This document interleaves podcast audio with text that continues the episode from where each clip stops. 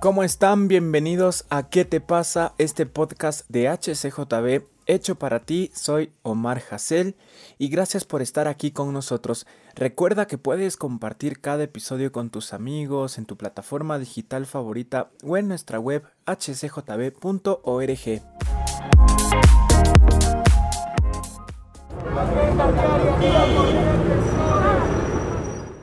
Y en nuestro nuevo episodio de nuestro podcast de HCJB, ¿Qué te pasa? Tenemos un invitado muy muy especial, él es Marco Daniel Mosquera y vamos a estar hablando de la importancia de la música en el cine, en las películas. Así que ¿cómo estás Marco? Bienvenido.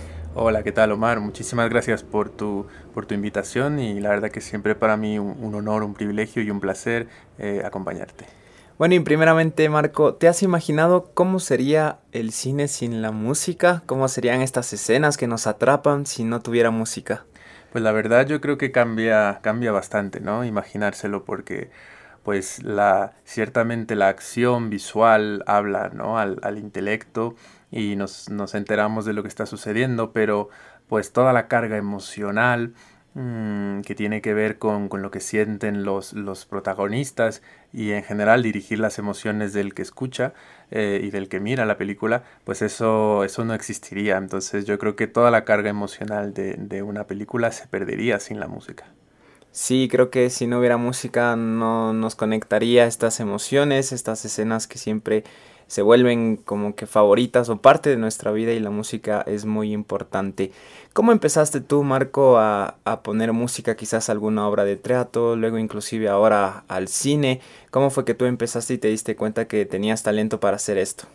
Bueno, yo, yo estudié composición en el Conservatorio de San Petersburgo, en Rusia, y ahí conocí a gente que estaba involucrada en el teatro, que hacían obras de teatro y recuerdo que la primera experiencia que tuve eh, con un teatro, en un escenario teatral, era en la biblioteca Mayakovskaya de San Petersburgo y era una especie de, improvisación con varios músicos, eh, conjunta entre actores que también improvisaban lo que hacían y los músicos que acompañábamos eh, un poco según íbamos viendo lo que hacían los actores. Entonces era bastante interesante porque los actores pues también se movían y actuaban según la música y los músicos eh, tocaban según lo que veían eh, hacer a los actores. Entonces era un círculo muy bonito de, retroalimentación, ¿no? Eh, de, símbolos y, muy interesante.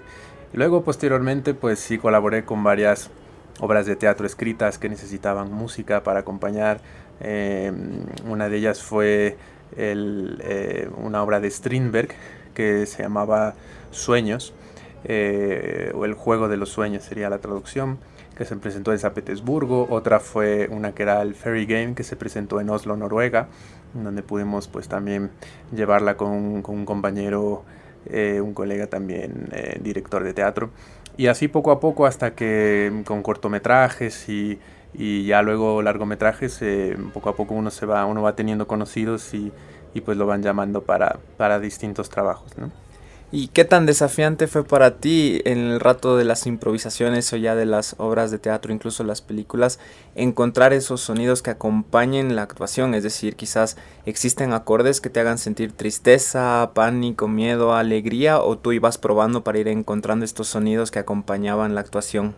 Pues sí, eh, un poco de ambos, ¿no? Tú eh, tienes que tener una gran, un gran banco de referencia, ¿no? Como una gran biblioteca sonora en tu cabeza de, haber escuchado mucha música, no solo de, películas, eh, no solo música para acompañar una obra de teatro, sino en general todo tipo de música o música clásica, sobre todo que, que es música que tiene un relato, ¿no? que tiene una narrativa, tiene recursos dramatúrgicos y pues te van contando una historia, si, si bien es cierto, no siempre es una historia definida de personajes, pero sí la historia de ciertas ideas o de ciertas emociones, ¿no? Todo, todo tema de cualquier sinfonía es un, es un personaje, es un héroe, un pequeño héroe, un personaje que, que tiene un, una exposición, aparece, tiene una, descripción y luego va desarrollándose, algo le va sucediendo a ese personaje. Es un personaje musical y ese material pues se va desarrollando, algo le sucede y luego tiene, tiene un final, ¿no? Eh, tiene un, momento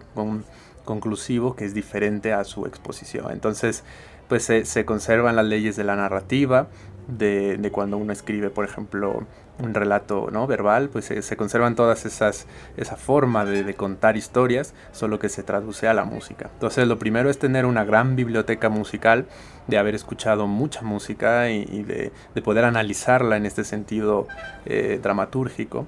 Y lo segundo es tener referencias, ¿no? el, poder, eh, yo pongo por ejemplo la escena de una de una película para la que me están pidiendo que haga la música y busco entre música ya escrita que más o menos se adecue, ¿no? Tener, tener referencias y pues de repente pues se adecua la música de una sinfonía o lo que sea, se, le, viene bien a, una escena en particular y yo ya sé que yo puedo poner algo similar o en ese estilo o en esa velocidad, en ese tempo, ¿no? Entonces así uno un poco echando mano de distintos recursos pues va entretejiendo la banda sonora. ¿Qué te pasa? Nuevo podcast de HCJB. Todos los martes tendremos un nuevo episodio.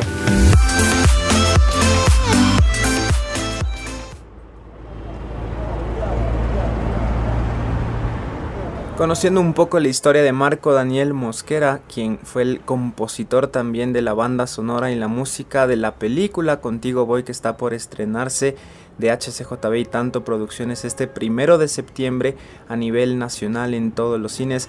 ¿Cómo fue la experiencia, Marco, de hacer la música para esta película? Quizás al principio estabas en otro país, lejos, luego estás cerca de ver el resultado final, así que ¿cómo se dio todo ese proceso de componer? Bueno, es, es muy interesante la, realmente la colaboración con todo el equipo, eh, la cantidad de personas que tienen que, que, trabajar y que unir sus esfuerzos para que una película salga a la luz y se pueda estrenar, la verdad es asombrosa, es muchísima gente que está colaborando, mucho talento humano involucrado y la verdad que la película contó con, con, el mejor talento posible entre todo el equipo de producción y los actores y desde el guion. Y pues todo empieza con el guion, ¿no? Todo empieza con un texto y uno se va imaginando lo que, lo que sucede y obviamente no sabes cómo será en el final, pero pues ya vas teniendo una, idea, ¿no? De, de qué va la historia y, qué tipo de música le puede, le puede venir bien. Entonces, ciertamente el guion me lo enviaron cuando todavía no estaba en el país, luego estuve unos meses en el Ecuador y ya empecé a trabajar con la, la propia composición de los temas principales, de la banda sonora y de ahí a, escribirlo es una cosa, pero luego hay que, hay que grabarlo, ¿no? Hay que grabarlo con instrumentos reales, utilizar a veces eh, instrumentos virtuales y un poco echando mano de, la tecnología y de los recursos que tenemos e ir construyendo poco a poco esa, esa banda sonora, ya ese registro sonoro que ya no está en el papel, sino que ya, ya se puede escuchar y se puede unir a las escenas eh, de video y uno puede ver el resultado. Entonces la verdad estoy muy expectante de, verla y de ver cómo ha quedado al final, ¿no? Porque uno pone la música, pero luego es el, director de sonido y el productor en general y el director de la película, pues los que a fin de cuentas van decidiendo cómo va, qué no va, qué se corta, ¿no? Entonces es interesante también ver cuál es el resultado de todo este trabajo conjunto. Y déjame contarte, Marco, que yo tuve la oportunidad de ya ver la película. Fue antes que tú, por cuestiones de, de tiempo de estar en el país y, y me encantó. Eh, siento que iban muy, muy conectadas, que tenían mucho que ver. Es como que ahora que he conversado contigo entendía mucho más lo importante de, de esta música, de la banda sonora para darle este dramatismo, las emociones, incluso también cuando pueda haber alguna broma o algo es, es muy importante. Así que una vez que está muy cerca este resultado final que, hay que valorar porque como tú dices es un trabajo de muchísimas personas, de muchísimo talento y esta unión de artes, no tanto del, del cine como la música, que tiene su narrativa también, ¿Qué mensaje querías darle tú eh, con la música, conociendo también el mensaje principal de la película? Entonces, ahora que está este resultado, un producto hecho en Ecuador que lo vamos a disfrutar en septiembre, ¿qué mensaje querías darle tú a, la gente que va a ver esta película?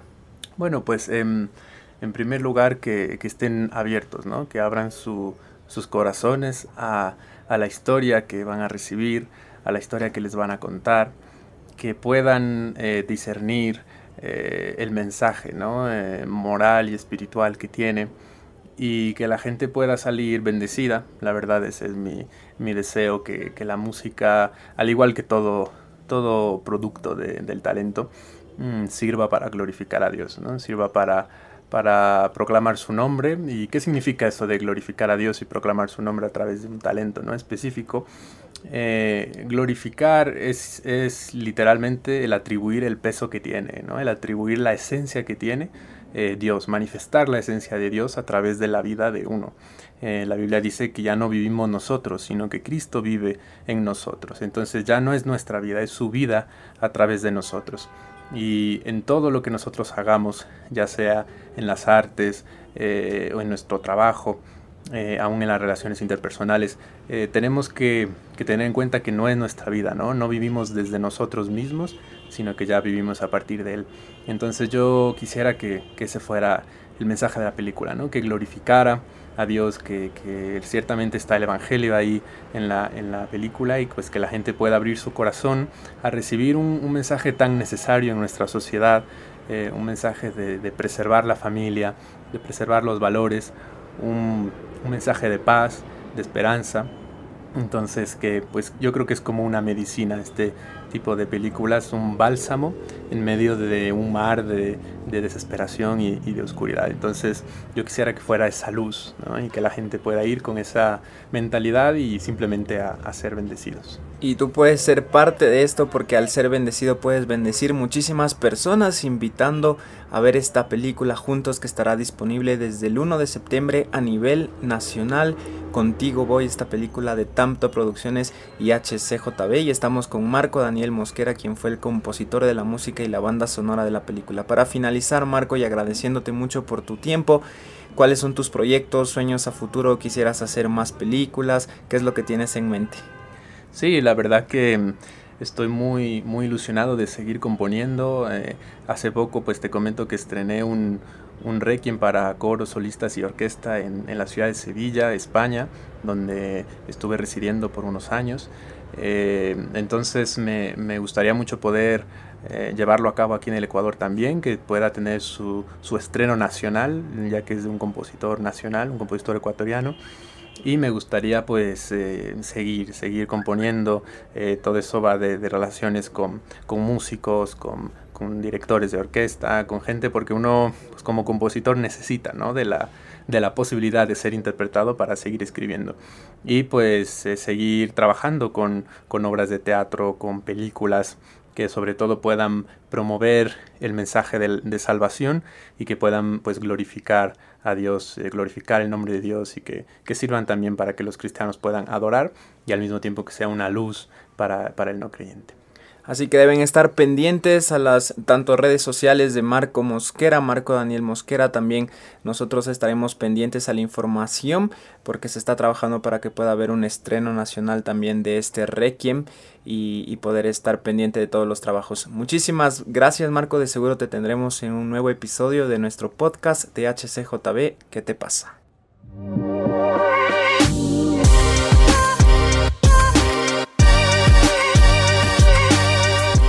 Esto fue ¿Qué te pasa? Síguenos en redes sociales, en Instagram Radio HCJB, Facebook HCJB y en TikTok Radio HCJB. Recuerda que cada martes tendremos un nuevo episodio de ¿Qué te pasa?